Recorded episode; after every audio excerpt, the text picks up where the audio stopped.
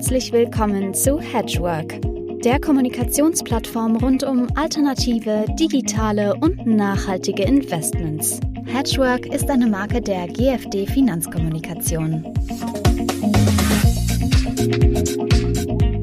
Liebe Hedgeworkerinnen, liebe Hedgeworker, liebe Zuhörerinnen und Zuhörer, herzlich willkommen zum 53. Hedgework Talk. Ein Talk, auf dem ich mich besonders freue. Unser Gast ist Tarek Abu Zaid. Er ist Partner bei Man AHL, einem der führenden Asset Manager, wenn es um alternative Investmentstrategien geht. Und ganz wichtig, Man AHL ist auch einer der treuesten Unterstützer von Hedgework, unserer Investment-Informationsplattform, ähm, auf der Sie diesen äh, Hedgework-Talk hören. Und Experten von AHL haben regelmäßig auf unsere Hedgework-Events referiert. Tarek auch selber erst vor kurzem. Herzlich willkommen, Tarek. Besten Dank. Dann steigen wir auch ähm, gleich ein. Also ManageL, wie gesagt, äh, spezialisiert auf Alternative Investment Strategien und da ganz besonders auf Trendfolgestrategien. Eine durchaus renommierte, schon sehr lang im Markt befindliche Strategie, äh, aber vielleicht zum, zum Einstieg, weil es doch nicht, äh, nicht ganz trivial ist. Äh, eine kurze Definition. Wie defini würdest du ähm, Trendfolgestrategien definieren? Absolut, sehr gerne. In der Tat handeln wir Trendfolgerstrategien seit, seit den 80er Jahren. Und Trendfolgerstrategien sind Handelsstrategien, die darauf basieren, äh, bestehende Markttrends zu erkennen äh, und ihnen zu folgen. In der Annahme, dass sie sich fortsetzen werden. Äh, diese Strategien werden hauptsächlich äh, von Investoren in verschiedenen Finanzmärkten äh, benutzt, wie beispielsweise Aktien, Devisen, äh, Rohstoffen oder auch Anleihen. Hm. Welche Rolle kann es an einem Portfolio spielen, eine Trendfolgestrategie einzusetzen? Ähm, sehr gute Frage. Die, die, die Beimischung von Trendfolger in, in normalen, traditionellen Portfolio verbessern äh, in der Regel praktisch alle Kennzahlen. Äh, der Trendfolger zu Bonds wie auch zu Aktien gering oder zum Teil auch negativ korreliert sind. Äh, was das bedeutet, ist das stabilere Portfolio mit besseren Drawdown-Eigenschaften. Und diese Einsicht äh, begründet das starke Interesse momentan an dem Thema und gerade bei institutionellen äh, Adressen in den letzten Monaten. Die möglichen Effekte, die man zu erwarten soll, sind Sachen wie Risikoreduktion. Trendfolger insgesamt können das Gesamtrisiko des Portfolios reduzieren, indem sie unkorrelierte Renditen bieten, die auch äh, von der Wertentwicklung anderer Anlageklassen unabhängig sind, äh, zum Teil auch zur Renditesteigerung.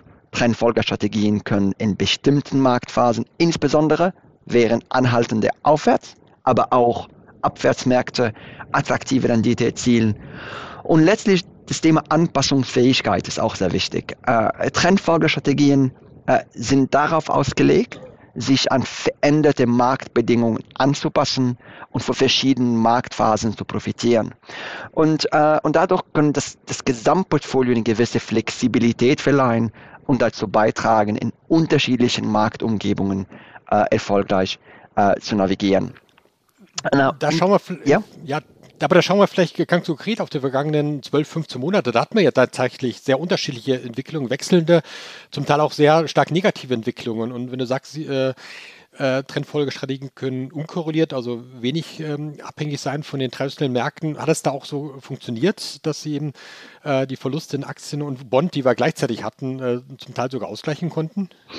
Ah, in, in der Tat. Äh, für uns war anders als viele Long-Only-Strategien das Jahr 2022 ein sehr gutes. Äh, Trendfolger sind ja systematische Anlagestrategien äh, und die können halt ähm, äh, Gewinne erwirtschaften in ausgeprägten Trends in verschiedenen Märkten äh, gleichzeitig äh, dementsprechend positionieren und das bedeutet halt, im letzten Jahr war das bei uns das Thema Zinsen äh, sehr stark ausgeprägt. Die Modellen, die rein systematisch sind, waren in der Lage, von der Zinsbewegung zu profitieren. Äh, aber genauso beim Thema US-Dollar oder auch verschiedenen Rohstoffen, die zumindest mal starke Trends gezeigt haben äh, bis Oktober. Und dort könnten Trendfolger gut profitieren äh, und haben für allen Trendfolger äh, bis zu zweistelliges positives Ergebnis abgeschnitten. Nun, das erste Quartal im Jahr 2023 war wesentlich schwieriger. Äh, die Trends, die im Januar und Februar noch intakt waren, äh, hatten einen extrem schnellen Trendbruch gesehen, kurzfristigen Trendbruch insbesondere im Zinsenbereich. Äh, und das hat zu, Verlust, zu Verluste gesorgt. Ähm, also zu deiner Frage, wir hatten in den letzten 15 Monaten praktisch alles gesehen, alles vereint. Wir hatten starke Trends gesehen und sehr gutes Ergebnis in. Sehr schwierigen Umfeld, äh, aber auch nun im März äh, eine negative Performance. Hm. Das war wahrscheinlich vor allen Dingen im Umfeld der, der Bankenkrisen, als auch für viele sehr überraschend äh, amerikanische Regionalbanken und auch große europäische Banken in die Bredouille äh, geraten sind und auch das Risiko, äh, sag mal, gefühlt auch wieder sehr stark gestiegen ist, Unsicherheitsgefühl. Ähm, vielleicht mal jetzt äh, ein bisschen ins äh, eine Ebene tiefer schon in die Diskussion zu Trendfolgestrategien. Da, ähm, welche Trends ist es sinnvoll anzuschauen? Da kann man ja kurzfristige, mittelfristige, langfristige Trends sich anschauen. Ähm, was ist so am Markt üblich ähm, oder was ist auch historisch gesehen vielleicht am erfolgsversprechenden für, für an, aus Sicht des Anlegers gesehen? Ja, absolut. Und wissen Sie, wir, wir sind Trendfolger seit den 80er Jahren äh, und wir haben viel Forschung in, in Thema Geschwindigkeit und die optimale Geschwindigkeit und insbesondere die Rolle der Geschwindigkeit bei Trendfolgerstrategien analysiert. Ähm, unser Research zeigt, dass Trendfolger in verschiedenen Zeithorizonten und Geschwindigkeiten agieren können aber das ist eine schnelle Reaktionsfähigkeit. Hier reden wir über circa acht Wochen Haltedauer bei der Identifikation und dem Handel von Trends von entscheidend, entscheidender Bedeutung äh, ist. Einer der Hauptvorteile relativ schneller äh, oder relativ schneller Trendfolgestrategien äh, zu handeln, ist die Fähigkeit, schnell auf Marktveränderungen, mhm. wie wir im März 2023 gesehen haben, zu reagieren und dadurch auch Verluste zu begrenzen, indem die Positionen schneller geschlossen werden, wenn sich der Trend umkehrt. Langsame Trendfolgerstrategien hingegen halten Positionen länger und können von anhaltenden Trend profitieren, sind aber möglich anfälliger für kurzfristige Wohlers und Rückschläge. Aber äh, wie du weißt, es ist nicht so einfach wie einfach welche Parameter im System anpassen und die Modellen schneller machen, äh, weil Transaktionskosten eine sehr wichtige Rolle spielen. Äh, Transaktionskosten hier sind gemeint sind die Gebühren und die Kosten, die bei der Durchführung von, äh, von Wertpapiertransaktionen anfallen, wie zum Beispiel Handelsgebühren oder Spreadkosten. Und hier ist wichtig zu betonen, dass schnelle Trendfolgestrategien, die häufiger handeln, können zu höheren Transaktionskosten führen, da jedes Geschäft Kosten verursacht, natürlich. Und langsame Trendfolgerstrategien, die seltener handeln, verursachen weniger Transaktionskosten. Also Anleger sollten den Zusammenhang zwischen Handelsfrequenz und Transaktionskosten bei der Auswahl einer Strategie gut berücksichtigen. Es reicht nicht einfach schnell zu sein, es muss schnell, aber auch mit weniger Transaktionskosten. Und das erreicht man anhand von äh, fortschrittlichen Technologie und effiziente Handelsplattform, beispielsweise handeln rund um die Uhr, äh, um die bestmöglichen Preise zu erzielen, was wiederum die Gesamtkosten äh, senkt. Hat sich da vielleicht, äh, weiß nicht, so eine ideale äh, Trendlänge herausgestellt, die man abdecken sollte, könnte? Ähm, oder, oder äh, gehen äh, Asset Manager so auf eine Kombination von kurz- und langfristigen Trends? Wie gesagt, das ist stark von den Handelstransaktionen äh, abhängig. Wenn man in der Lage ist, die Handelskosten zu reduzieren, äh, dann sollte man in dem sogenannten Medium-Term Trend Following äh, sich konzentrieren und das ist ungefähr um die acht Wochen Haltedauerzeit. Ja, okay. Ähm, das eine sind die, ist die Länge der Trends, auf der anderen Seite natürlich ähm, denke, spielt eine große Rolle die Anzahl der Märkte, die man abdeckt. Du hast schon ange, ähm, angesprochen. Grundsätzlich können ja alle Märkte abgedeckt werden, Aktien, Renten, Rohstoffe, ähm, wahrscheinlich auch viele andere Währungen.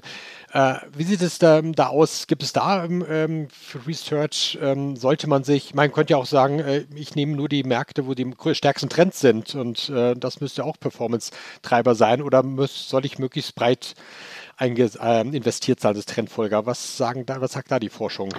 Ähm, natürlich ähm, äh, äh wäre man in der Lage, es vorherzusehen, was wirklich für ein Trend sein wird oder was, welche Märkte werden Trend zeigen, wäre natürlich ganz gut, wäre unser Leben ganz einfach. Aber es ist leider, äh, wie du weißt, gar nicht möglich. Ähm, im, Im letzten Jahr beispielsweise waren beim Trends im Zinsen sehr stark ausgeprägt, wie gesagt beim US-Dollar und auch bei verschiedenen Rohstoffen. Und je einfacher oder je weniger Märkte man hätte im Portfolio, desto besser weil dadurch warte man konzentriert auf die äh, auf, auf diese zwei, drei Anlageklassen und war in der Lage, von diesem Trend äh, zu profitieren. Aber wenn man langfristig erfolgreich sein möchte, wenn man langfristig handeln möchte über lange Frist ein Erfolg sehen im Portfolio, soll man so breit wie möglich diversifiziert sein, um dann geringe Korrelationen im Portfolio zu erreichen. Keiner weiß, was genau passiert, keiner weiß, was, wo die Zinsen hingehen, ob Zinsen steigen, fallen, ob Inflation steigt oder fällt, weiß man nicht.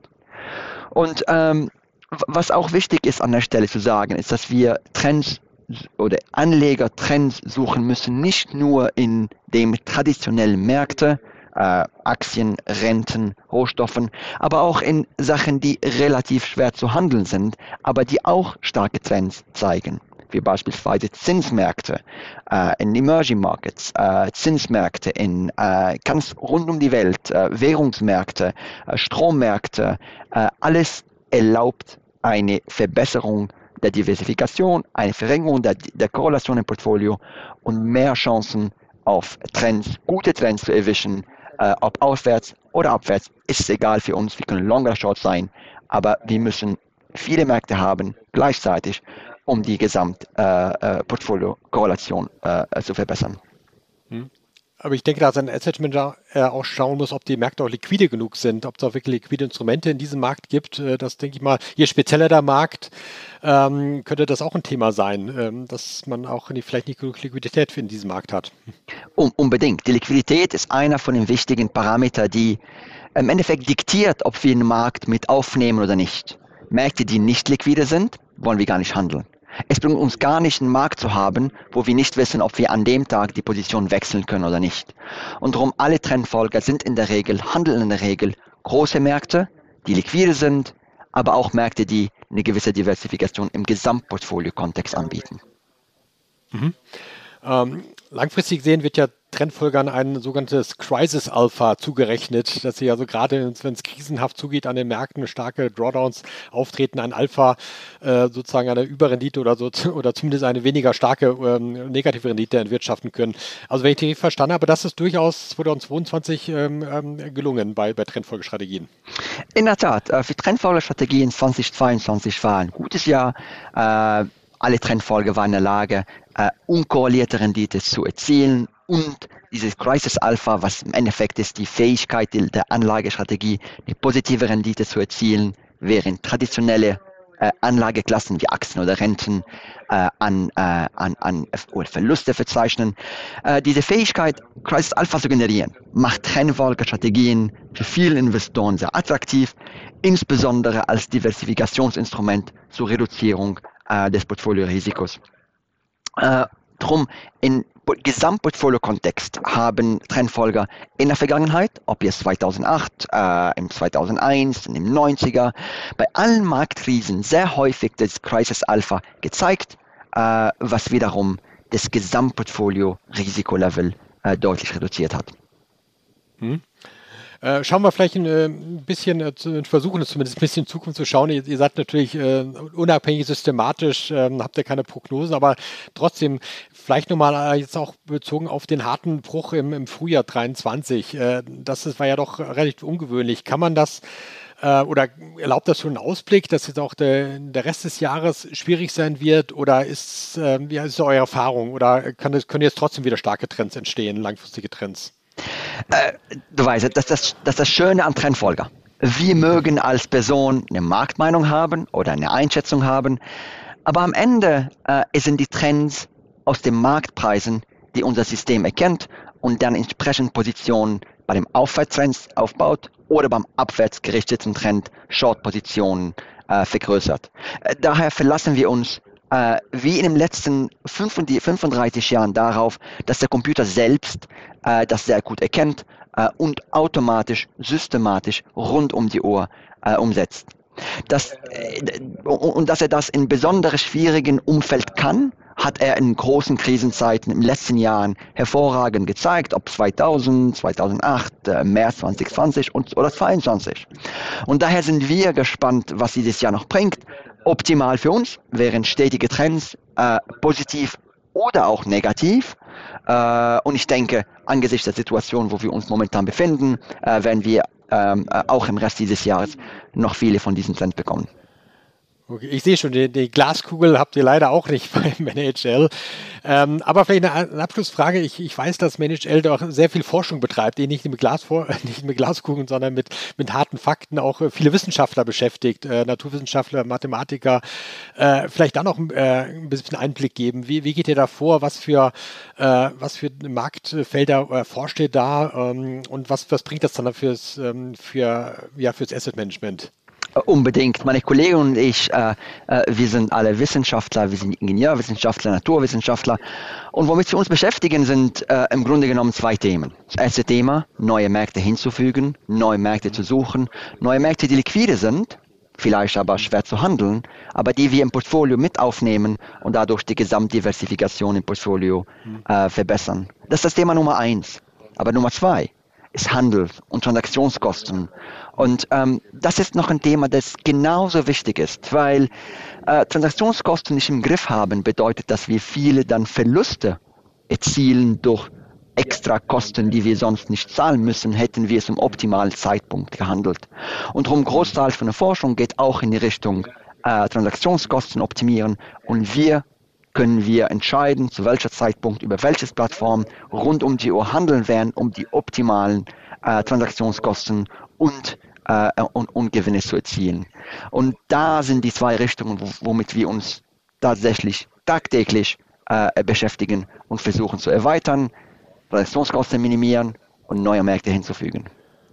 Okay. Dann, dann vielleicht doch noch eine, eine, letzte Abschlussfrage, weil neue, neue Märkte, da klingt natürlich, weil wir auch bei Hedgeberg sehr oft über Cryptocurrencies, Crypto-Assets äh, sprechen äh, und auch hier schon Referenten dazu hatten. Ist das auch einer dieser neuen Märkte, die euch anseht, die ihr vielleicht schon ähm, handelt in einigen Strategien oder vielleicht vorhabt?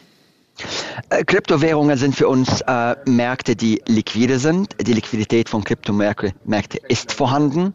Darum, das erste Checklist ist schon bestanden. Der zweite Punkt, sind sie, sind sie diversifizieren? Manchmal ja, manchmal weniger. Äh, aber sind unbedingt äh, Märkte, die wir mit aufnehmen, die wir aktiv forschen, damit wir die auch gegebenenfalls äh, möglicherweise Teil der Strategiekomponenten anbieten können.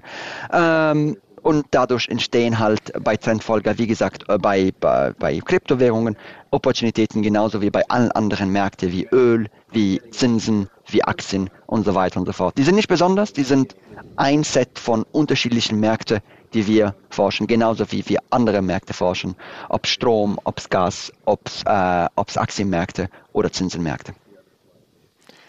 Vielen Dank, Tarek. Sehr spannend. Ich glaube, da haben wir schon ein neues Thema. Dann vielleicht sollten wir im Jahr noch mal drauf schauen, ob wir vielleicht dann äh, Trendfolge mit Kryptoassets eine besondere Richtung geworden ist für, für Trendfolgestrategien. Vielen Dank, Dank, Tarek. Besten Dank für die Zeit. Ja, ähm, auch nochmal natürlich der Hinweis an der Stelle, liebe Zuhörerinnen, liebe und Zuhörer, äh, gerne abonnieren unseren Podcast. Sie wissen, wie das geht. Aufs, auf den Knopf drücken äh, in, ihrem, in der App, auf dem Desktop, wo immer Sie uns zuhören, zuschauen und dann bis zum nächsten Mal. Wiederhören. Tschüss.